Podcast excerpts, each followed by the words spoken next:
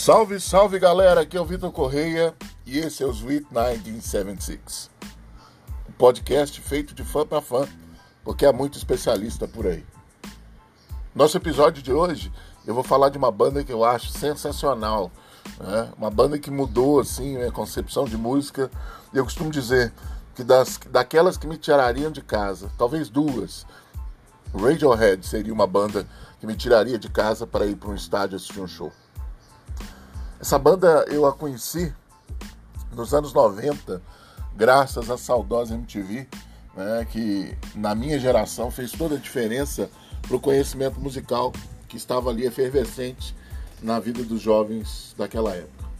Quando a MTV chegou no Brasil, chegou com elas uma nova concepção de consumo de música, de, uh, de aprendizado, que é muito além das rádios. As rádios, elas tinham a sua, a sua política muito mais voltada para o comercial, para aquilo que é, vendia, tanto que a expressão né, de é, sucesso radiofônico é porque é aquilo que se encaixa dentro de um padrão de métrica, de, de tempo, enfim, que, que caiba na, nas programações de rádio. Grandes sucessos é, é, de bandas aí que talvez extrapolaram o tempo né, de duração da música, tiveram ser editados, e aquela famosa expressão que às vezes a gente vê radio edit, né, justamente porque tiveram que ser cortadas algumas partes para é, serem é, veiculadas via rádio. Mas a MTV não, a MTV ela, é, era diferente porque ela, ela era muito mais underground, ela era muito mais não ligada ao aquilo que estava estabelecido, mas vinha com uma forte é, intenção e conseguiu cumprir isso. É, eu sou testemunha vivo disso, de formar tendências, de criar uma nova, uma nova roupagem, uma nova visão da música. E na MTV, na época, canal 29 UHF em Belo Horizonte, a gente precisava de uma anteninha específica para pegar o canal e, é, e era muito difícil, porque as televisões na época, quem é da minha idade, tem mais de 40 e vai se ligar no que eu estou falando, é, você precisava de uma antena, era tudo. Não tinha cabo na época, era o início das, das TVs a cabo no Brasil. E a MTV, ela pegava por essa antena e dependia muito da localidade. Por exemplo, a minha casa, o sinal era cheio de ruído, cheio de interferência. Eu não conseguia assistir bem. A gente assistia de temoso, porque não tinha opção. Mas eu já tinha um amigo que morava não muito longe de casa, que tinha um sinal excelente para os padrões da época da MTV. E a gente ia para casa dele. Salve, salve, Alexandre Gaiola. é o cara que eu estou falando levava as nossas fitinhas virgens VHS para gravar compilações aí de clipes para a gente assistir depois. Gravei muitas fitas no, no, no, aparelho dele lá, no videocassete dele, para assistir em casa. E uma das bandas que me chamou a atenção na época, de forma diferente, foi o Radiohead.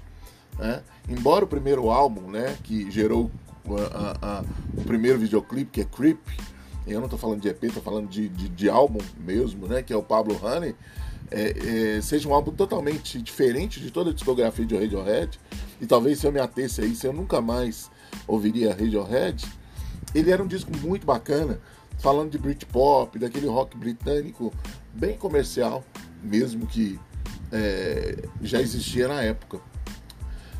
Mas o Radiohead ele transcendeu, embora o disco Pablo Honey, eu venho dizer que é um disco excepcional, gosto muito, né? Você tem é, é, You, você tem é, a própria Creep que virou, é, virou videoclipe. Você tem é, várias músicas, várias canções que são muito legais naquele álbum, mas era um disco normal dentro daquilo que estava sendo estabelecido.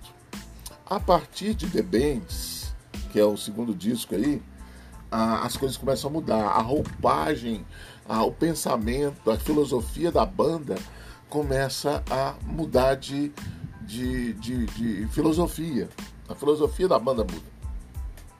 E aí começa a emplacar alguns outros sucessos, né, mudando um pouco, já, já davam sinais de que as coisas iam partir para uma nova, uma nova forma de fazer música, diferente daquele, daquele Britpop de início, né, do, do, do Pablo Honey, que foi lançado em 1993 uh, culminando para mim na obra-prima do Radiohead. Em 1997 foi lançado o álbum OK Computer. Esse disco que fez agora 97, 22 anos, né? 22 anos de, gravação, de lançamento, para mim é uma das grandes obras uh, do final do século XX, início do século XXI. Talvez dos últimos 30 anos, esse seja o álbum mais interessante, segundo a minha visão. Por quê? Porque ele é totalmente é, diferente daquilo que o próprio Radiohead fazia e é, com uma temática extremamente atual. Por quê? A temática que Tony York, né, que é o, o cérebro da história, junto com seus competentes parceiros de banda traz ali, é justamente a futilidade, a plasticidade da era pós-moderna. Né? A crítica do álbum é justamente falar sobre uh, os relacionamentos é, extremamente volúveis, uh, como diria Zygmunt Bauman, né, da modernidade líquida, onde as coisas não têm mais padrão, não têm forma, mas elas vão se adequando, não existe mais absolutos, e isso acaba gerando uma série de patologias pós-modernas, como a gente vê essa epidemia de depressão que assola os nossos dias. Né? É, Tom York ele aborda de uma forma fenomenal e eu acho que esse disco ele é totalmente fora do tempo. Eu creio que daqui a 30 anos eu vou ouvir esse disco e vou continuar tendo as mesmas impressões. É um disco fantástico para mim, enquanto ouvinte de toda a discografia do Radiohead. Se eu fosse te indicar um disco para começar, o OK Computer talvez fosse um disco meio louco assim para você começar. Talvez o The Band ele fosse um pouco mais é, acessível de início, mas o, o OK Computer é um disco conceito fenomenal. Né? E a partir dali, o Radiohead começa a, a, a fincar as estacas de uma identidade é, totalmente singular dentro do cenário da música. É, Seguem-se ao, ao aclamado disco de 97, o Kid A, né? eu falo Kid A, mas deve ser Kid A, sou brasileiro, não tenho obrigação de ficar sabendo as pronúncias exatas Uh, até porque eu sou fã, eu não sou, não sou crítico, né? Isso aí vocês deixam para os críticos que é um disco muito legal também, com boas músicas. O Amnésia, que é um disco mais sombrio, mais soturno, uma mudança de som ainda. Você vê que eles não têm essa, essa preocupação de é, manter o que está estabelecido com medo de perder a, os, seus, os seus fãs. Eles não estão nem aí para isso. Na realidade, eles querem que o som deles seja agradável para eles em primeiro lugar. E eu acho que esse é o verdadeiro segredo do sucesso, galera. Quando você faz um lance que te agrada, independente de pressão de produtor, de gravadora, de apelo comercial, fatalmente você vai encontrar pessoas que vão comprar o barulho, que vão é, absorver. E o grande lance que eu resolvi estrear esse podcast, né? Esse é, na realidade, o primeiro episódio, assim, de verdade do nosso Sweet 1976 é de que é, o Radiohead ele não se preocupou em momento nenhum, e aí a gente não sabe os bastidores, mas você percebe uma, uma não preocupação com manutenção de sucesso. Por exemplo, se, se eles fossem olhar para a, o sucesso crítico de, de OK Computer, eles jamais lançariam, alçariam voos diferentes e ousados como alçaram com Kid A, Amnesiac, Hail, Hail é, to the Thief, né, como o belíssimo álbum In Rainbows, de 2005, que é um disco fenomenal, um disco muito legal, cheio de hits, né, dentro daquilo que se pode entender como hits, dentro da, logicamente, da forma do Radiohead. E por fim, né, um álbum fantástico, assim, que de fazer os olhos lacrimejarem é o, o último álbum de estúdio deles, né, que é a Moon Shaped Pool, de 2016. Né? Nós temos entre o Ring Rainbows e o, esse a Moon Shaped Pool, King of Limps, que é um disco bacana também. Eu gosto de toda a discografia, né? Que é de Pablo Honey, 1993, The Bands, 95, OK Computer, 97, Kid A, 2000, Amnesiac 2001, Hail to the Thief 2003, In Rainbows 2007, The King of, the Lim uh, of Limbs 2011 e 2016 A Moon Shaped, Pool, que é um disco é, maravilhoso com uma curiosidade.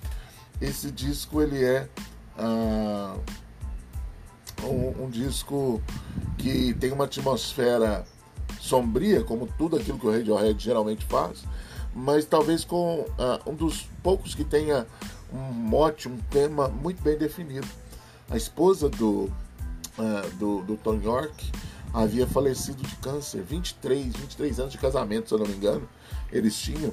É, se tiver alguma divergência de datas aí, de, de fatos, vocês podem é, é, comentar. Mas ela havia falecido, eles haviam se separado, eu não sei quais são as motivações da separação deles um ano antes, parece que não havia nem o diagnóstico ainda, então não é nenhuma canalice, alguma coisa assim. É... Mas eles haviam se separado, mas é um pouco, um pouco mais de um ano depois ela veio a falecer numa, num câncer, de, de um câncer. Né? E o disco é muito sombrio e muito triste, né? como o Radiohead tem essa característica. E tem uma música que é de, de trazer é, lágrimas aos olhos, que é uh, True Love Waits, né? o verdadeiro amor espera. Uh, a gente não precisa dizer nada, porque o título ele fala por si só, né? falando do, da, do vazio de, de alguém que perdeu alguém que, embora nas divergências da caminhada já não estivesse juntos no mesmo teto, sob o mesmo teto, mas que tinham uma vida toda construída juntos aí. Galera, é isso. Eu não vou me prolongar muito, até porque eu não tenho uh, os ferramentais para tecer comentários técnicos. Meu comentário é impressionista, é de fã, de gente que curte. Se você não conhece Radiohead, ouça sem preconceito, né? Comece pelos discos mais é, palatáveis, como The Bands, como In Rainbows de 2007, né? que, são, e, que são discos mais, é, vamos dizer assim, comerciais, como o próprio Pablo Honey, que apesar de estar fora da curva daquilo que o Radiohead faz dali para frente, é um disco muito é, acessível, é né? um disco bem mais, mais pop, que talvez seja um prato de entrada interessante. Beleza? Um grande abraço para você. Eu não sei a periodicidade disso aqui, até porque fã não tem agenda, a gente não é técnico, e a gente vai gravando assim que der na telha da gente. Beleza? Grande abraço, fiquem na paz, até lá.